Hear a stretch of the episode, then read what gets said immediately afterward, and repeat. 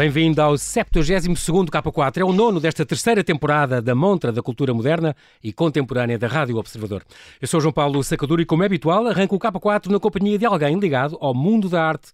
E hoje tenho comigo um ceramista oleiro, Ricardo Lopes. No fim, sugiro-lhe três exposições: o românico que vai ao shopping, a fotografia que vai aos jesuítas e as obras que vão à praia. Mas vão fechar. Conto-lhe como Basquiat, o street artist recordista de vendas, volta a dar que falar 33 anos depois de morrer fulminado por uma overdose. Comigo está Ricardo Lopes, é um ceramista oleiro que desenvolve o seu trabalho na área da cerâmica contemporânea a partir de técnicas tradicionais, com destaque para a roda de oleiro, área, aliás, onde faz formação em diversas instituições. Fez residências artísticas no Japão, na Índia e na China, trabalha em escultura e em design e, curiosamente, a sua versatilidade não se esgota na cerâmica, mas gaba-se das suas ligações à biologia e à música. Olá, Ricardo, e obrigado por teres aceitado este convite para estares no K4, diretamente de Lagos. Bem-vindo ao Observador. Olá, João. Obrigado pelo convite. É um prazer estar aqui a falar contigo. Ricardo, tenho que começar a, a, perguntar isto. Tu és licenciado em Biologia Marinha e em Pescas pela Universidade do Algarve, nasceste em Évora, estás já radicado em Lagos há sete anos. Uh, esta questão da biologia, porque sempre gostaste da vida marinha, do mar e dos peixes, e depois um dia foste seduzido pelo apelo do barro, certo? Uh, a primeira parte nem tanto. Eu, na verdade, eu, eu, escolhi a biologia marinha porque me parecia uma coisa exótica, e, e mas não tinha necessariamente a mesma, uh, uh, o mesmo gosto que acabei por descobrir que os meus colegas da altura tinham. Eu, de facto, não sonhei ser o Jacques Cousteau, mas na altura, como estive ligado às ciências, achei que poderia ser um, um curso suficientemente interessante.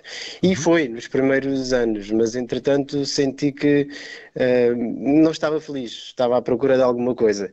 E, e foi nessa altura que a cerâmica se, se, se, cruzou comigo, ou eu é que me cruzei com ela, e, e decidi que queria, queria seguir por aí, não é? Voltei, uhum. voltei para acabar o curso, já estava a meio, mas nos últimos anos já dividia parte do dia no ateliê e outra parte no laboratório ou, ou em aulas. Pode-se dizer que a cerâmica foi mesmo assim um apelo, e, e tu, estou a pensar nisso, tu disseste, já custou tanto de, de, de cerâmica, ficou.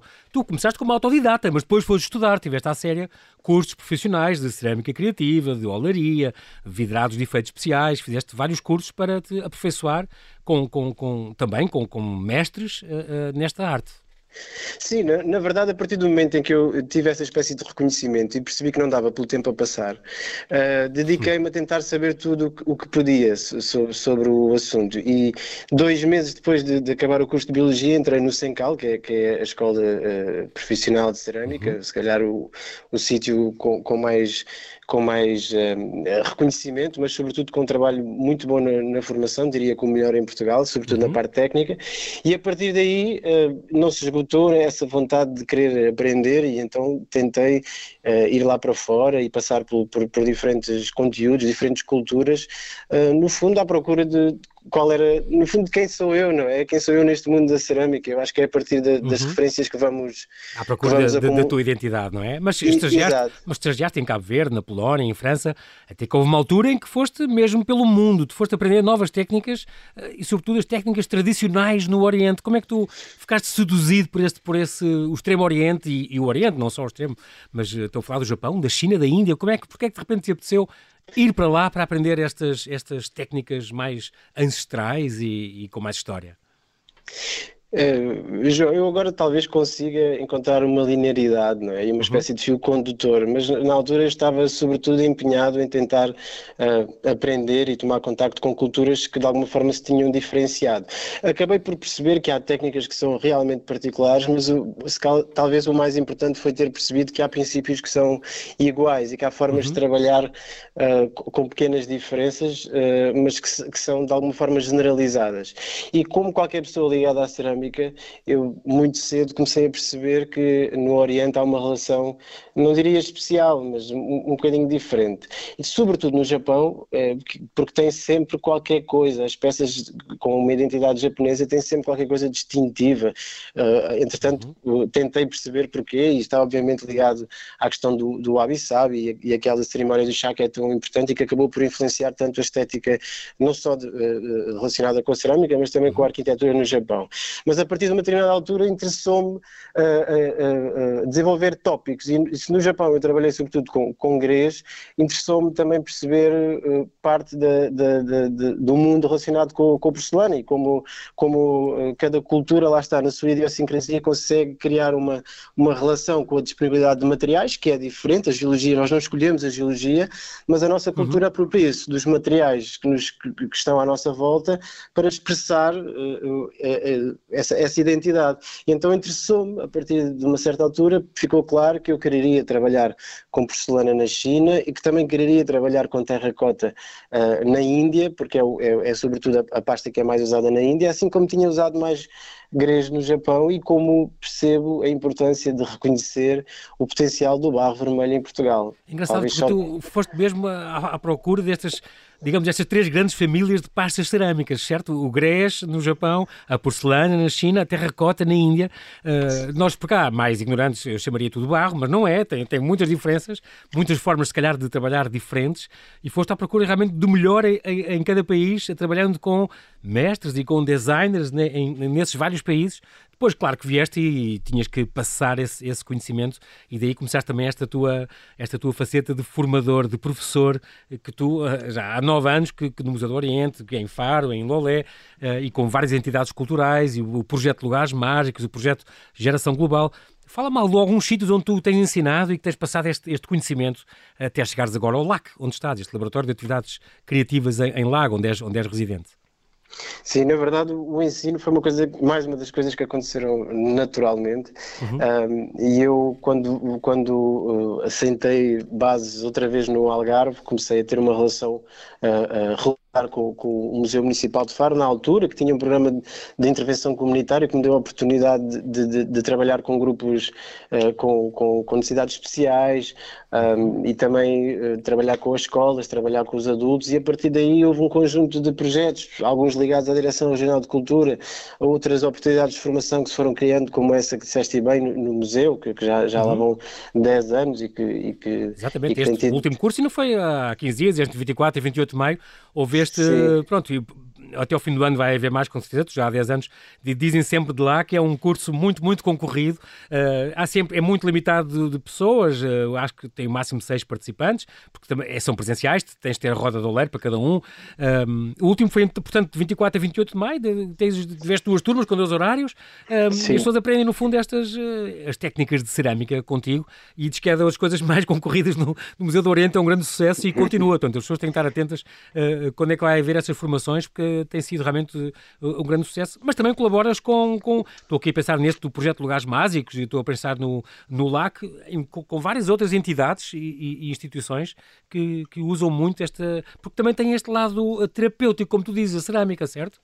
Certo, e eu, a propósito disso até gostava de, dentro destes, destes projetos de formação que eu tive envolvido, o mais uhum. recente é um que me diz muito, porque foi, foi, foi um, um, projeto, uma ideia que foi nascendo neste último ano, neste contexto, Exatamente. e então foi, foi um, um, uma oficina integrada no Festival Ventania, cujo uhum. tema este ano era a sustentabilidade e que me permitiu trabalhar com crianças uh, do, do, de uma escola EB23 aqui de, de, de Lagos e, uhum. e tentar, obviamente, como faço sempre questão, passar-lhes as competências, eh, eh, claro que adaptadas ao, ao nível de, de, de, à sua idade, ao nível de conhecimentos que têm, mas passar-lhes essencialmente as técnicas, esse, esse património dessas técnicas que ainda usamos hoje e que foram resistindo ao teste da passagem do tempo porque são eficazes, mas tentar conduzi-los a partir de uma certa altura para a questão da sustentabilidade, porque eu próprio estive a desenvolver recentemente um, um, umas peças que são usadas como sistema de, de rega. Ah, então os, nós... tais potes de rega, por causa da escassez de água, não é? É um, é um problema atual importantíssimo.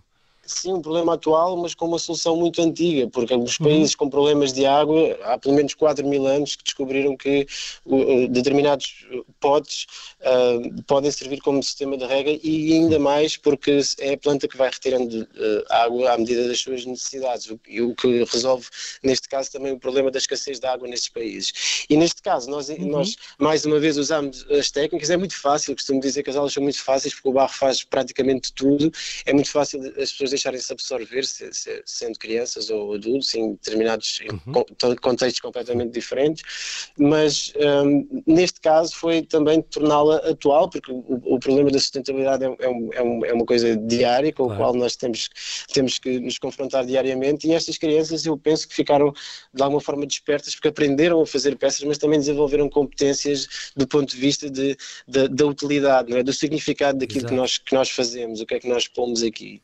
Muito bem, tu, tu trabalhas como moleiro em diversas áreas. Estou a falar de, estou a pensar na cerâmica funcional, que é o caso, a cerâmica decorativa, escultórica, sonora, está ligado aos instrumentos musicais. Mais recentemente, este no, tal tópico da sustentabilidade estavas a falar, então esses potes de rega seria as peças, seria uma das peças com significado, que é uma coisa que tu gostas muito? Exato, eu também tenho a sorte, a propósito dos designers, de, eu uhum. fui, fui, fui, sendo, fui, fui tendo encontros com pessoas que me trouxeram ideias muito interessantes e eu tenho, tenho colaborado em, em, projetos super interessantes. Um deles também teve bastante reconhecimento na área da sustentabilidade, que foi ter desenvolvido umas colunas com alta tecnologia dentro, portanto altifalantes que, que cruzam este desenvolvimento tecnológico que nos permite ouvir som com alta qualidade, mas dentro uhum. de uma peça de barro que foi desenvolvida especificamente para aquilo. Um, a questão da sustentabilidade é, é, é, é, uma, é uma palavra forte, mas uhum. hoje em dia uma, uma pessoa que produz objetos de barro e sobretudo as pessoas que estão, que estão mais ligadas a esta, esta questão do consumo sabem também que a forma como nós consumimos também pode ter um impacto no nosso futuro e nesse caso o, o, o barro tem aqui um papel de contrapeso em relação ao plástico e pode tê-lo, não é? Claro. É muito importante isso. Há também a, a, faceta da música. Tu és um músico também, é muito engraçado, Ricardo. Tu uh, tocaste trombone na Filarmónica de Lolé, pronto. Acabaste um curso de jazz e de música moderna, organizado pela Orquestra de Jazz do Algarve. Uh, ainda hoje integras a orquestra deles. Há, pois, uns projetos musicais, o funk harmónica, o plasticine. O que é que traz a cerâmica à música e vice-versa? Isso é uma boa pergunta. Lá está, é o tal fio condutor que nós podemos uh, imaginar, mas só depois as coisas terem acontecido, não é? Porque na altura estamos perante escolhas e, e, e, e cruzamentos. Eu, eu, consigo agora ver um fio condutor que me fez, uh, andando constantemente à procura de quem eu sou, qual é o meu lugar uhum. no mundo, me fez passar da biologia marinha e não ter perdido nada do, do, que, do que aprendi, porque posso desenvolver uh, vidrados e posso perceber o porquê das coisas, porque tenho uma base científica que me permitiu depois também entrar mais no mundo da pesquisa e de querer saber os temperamentos das pastas e porque é que elas são diferentes e como é que eu posso compor vidrados a partir de matérias-primas, que é um, é um, lado talvez mais alquímico, mas que também me interessou muito. E a partir do momento em que comecei a fazer cerâmica, eh, desafiaram-me a fazer um instrumento, mais uma vez não inventei nada, já existia, mas era um instrumento de percussão. E adaptei métodos de amostragem biológica que eu já fazia em biologia marinha para tentar fazer notas, porque este instrumento de percussão é o, é o, é o, é o udu, que tem um grave, que é o que é, que é no fundo é, é, o, é o centro do instrumento, é o, é o é que lhe dá o, o, o corpo, uhum. e eu tentei uh, procurar variáveis que interferissem claramente no som para poder fazer a escala toda. Aí é um exemplo de como eu cruzei parte do meu background para tentar e, e adaptá-lo àquilo que era a minha pergunta no, no, momento. A partir do momento em que eu usei biologia para fazer instrumentos, os instrumentos também me começaram a usar porque eu percebi que faria melhores instrumentos se eu soubesse tocar. Então comecei a aprender percussão e por uma daquelas voltas da vida confrontei-me com a possibilidade de aprender um instrumento de vento que eu já queria há muito tempo uhum. e já lá vão 12 anos e depois foi só o idealismo a, a, comandar outra vez que me faz sempre querer saber mais sobre aquilo que me interessa, né? tendo, tendo essa sorte de poder fazê-lo, querer, querer, querer continuar essa pergunta de, que, de, quem sou eu, neste caso, a tocar trombone, como na altura Exato. queria saber quem era eu em frente a uma roda e, Incrível como tu, tu eh, tens essa versatilidade que revém realmente eh, parte filosófica, ao mesmo tempo és uma pessoa de mãos na massa e de moldar, uh, o, o, que é muito curioso. Temos neste minuto final, queria que me falasse um bocadinho de uma coisa que, uh, digamos que a minha curiosidade ficou muito atiçada com esta coisa do o mestre uh, Masakuzo, Masakazu, Kusakabe, não diz nada a muita gente, mas na aldeia de Cerdeira, em plena Serra da Lausanne, tu aprendeste a fazer uh, um primeiro forno a lenha sem fumo, orientado por este mestre japonês. Fala um bocadinho de para que é que serve, como é que foi esta experiência? Oh, ok, nós estávamos num, da, num, daqueles encontros na, na, aldeia da Cerdeira, todos os anos há um encontro de arte chamado Elementos à Solta, já agora. Um, e, e, na altura a Kerstin disse que na, na linha do, do, do, da criação de residências artísticas ali gostava de construir um forno e é aí que as coisas às vezes se, se cruzam. Eu lembrei-me e disse-lhe se vais fazer um forno, era bom que fosse um forno a lenha, se é na Serra da Lausanne, era bom que fosse um forno sustentável. Eu cruzei-me no Japão com um amigo de Singapura que tem o contacto de um mestre que eu sei que faz fornos a lenha sem fumo porque na China havia um desses. E então a partir daí conseguimos fazer o mestre vir cá, ele já voltou várias vezes e foi, foi, foi uma sorte poder aprender a fazer um forno a lenha com tudo o que de melhor tem a lenha, porque cria efeitos que são, uh, são uh, insubstituíveis, Único, mas e, e, sim, e, e, com esse, mais uma vez com a questão da sustentabilidade, porque poupa muita uh, eh, não poupa tanta lenha como, como é possível poupar não cozendo a lenha, mas tem um impacto muito menor uh, em termos de fumo. Em Kyoto, há muitos anos atrás, tiveram que proibir os fornos a lenha porque a poluição era, era demasiada numa cidade com tantos ceramistas. E a partir daí, este, este japonês desenvolveu esse, esse, esse sistema e foi uma sorte de conhecê-lo e trabalhar com ele. Ricardo, Sim. além deste, deste workshop da Roda do Oleiro, que as pessoas vão estar agora atentas, agora houve um, em breve poderá haver outros, vão estar atentas à programação do Museu do Oriente. Agora, nestes últimos segundos da nossa conversa, um, onde é que tu pode, vais ter, por exemplo, peças expostas, alguma exposição, alguma coisa onde as pessoas possam uh, tomar contacto com a tua, tua arte, além do teu site, já agora, fala-nos do teu Instagram, uh, como é que as pessoas podem ver? Uh, o meu Instagram é, é Ricardo Zuil e a partir daí conseguem ligação para, para, para o resto das, das possibilidades de, Ricardo de encontrar. Zuil, o Will de roda em inglês. Sim, sim, a roda, sim. A roda do Ricardo. Exatamente. A roda do Ricardo também lá Ricardo chega. Ricardo Zuil, ok. Sim, e a propósito, estivemos a montar hoje, acho que é até uma, uma boa forma de divulgar uhum. uma exposição dos artistas do LAC, Laboratório de, de, de, Atividades Criativas aqui de Lagos, no Centro Cultural de Lagos, onde vão estar as obras dos artistas que cá estão agora permanentemente, mas também obras do acervo, a partir uh, do, da próxima quarta-feira no Centro Cultural de, de Lagos, em Lagos. Muito bem, fica aqui então esta dica. Infelizmente já não temos tempo para mais, mas quero-te agradecer, Ricardo Lopes, mais uma vez, bem-ajas pela tua disponibilidade. Tem cuidado contigo e até breve. Ok, obrigado, João. E agora aqui no K4 deixo-lhe três sugestões. O românio que vai ao shopping, a fotografia que vai aos jesuítas e as obras que vão à praia. Até 25 de junho, a Rota do Românico passa pela Praça Central do Piso Zero do Norte Shopping, no Porto, através da instalação Ver do Bago, uma das três exposições promovidas pela Rota do Românico. Diversas peças de experiência imersiva exploram a ancestral relação entre o vinho e a arte no território da Rota do Românico. As peças escultóricas remetem para experiências sensoriais, destacando-se o Códice, um livro de grandes dimensões com videomapping interativo, apresentando painéis informativos para leitura de conteúdos históricos. Estreou na Brutéria, em Lisboa, a exposição Uma Mística da Fragilidade, incluída na programação da Bienal 2021 de Fotografia do Porto. É uma das 19 propostas expositivas, também disponíveis online, desta segunda edição. Em Lisboa apresentam-se até 10 de julho os trabalhos de quatro artistas convidados que, através da fotografia, do vídeo e do som, se debruçam sobre as tensões entre vulnerabilidade e resiliência, solidez e fragilidade, luz e escuridão, morte e vida. De acesso gratuito, na Brutéria pode ver Adagiário ou Formas de Falar com Pássaros, de Alexandre Delmar, In an Infinite Blow, de Carla Cabanas, The End of an Year, de Duarte Amaral Neto, e Das Barricadas pode-se ver a cidade, de Catarina Botelho. Paralelamente, decorre na Brutéria, dias 12, 19 e 26, um ciclo de conversas também de acesso livre e gratuito. E até 4 de julho, o Passeio Marítimo do Estoril está mais colorido. A Câmara de Cascais desafiou três artistas a trazer a arte contemporânea para junto dos utilizadores do Pardão e das praias da linha. E eles alinharam com a exposição Arte Mar, instalando entre Cascais e a Praia do Tamariz obras inspiradas no mar que procuram alertar para a problemática da poluição marinha. As obras são de três artistas contemporâneos, Cândido, Hugo Brazão e Leia Menagil, convocam memórias e poéticas próprias, preocupações ambientais, e disciplinas artísticas que só raramente associamos às artes visuais. E Basquiat já foi notícia neste espaço. Há um ano e meio contei-lhe que em 2017 um quadro dele bateu dois recordes num leilão em Nova York, ao ser vendido por quase 100 milhões de euros. Tornou-se o trabalho mais caro de sempre de um artista negro e de um norte-americano.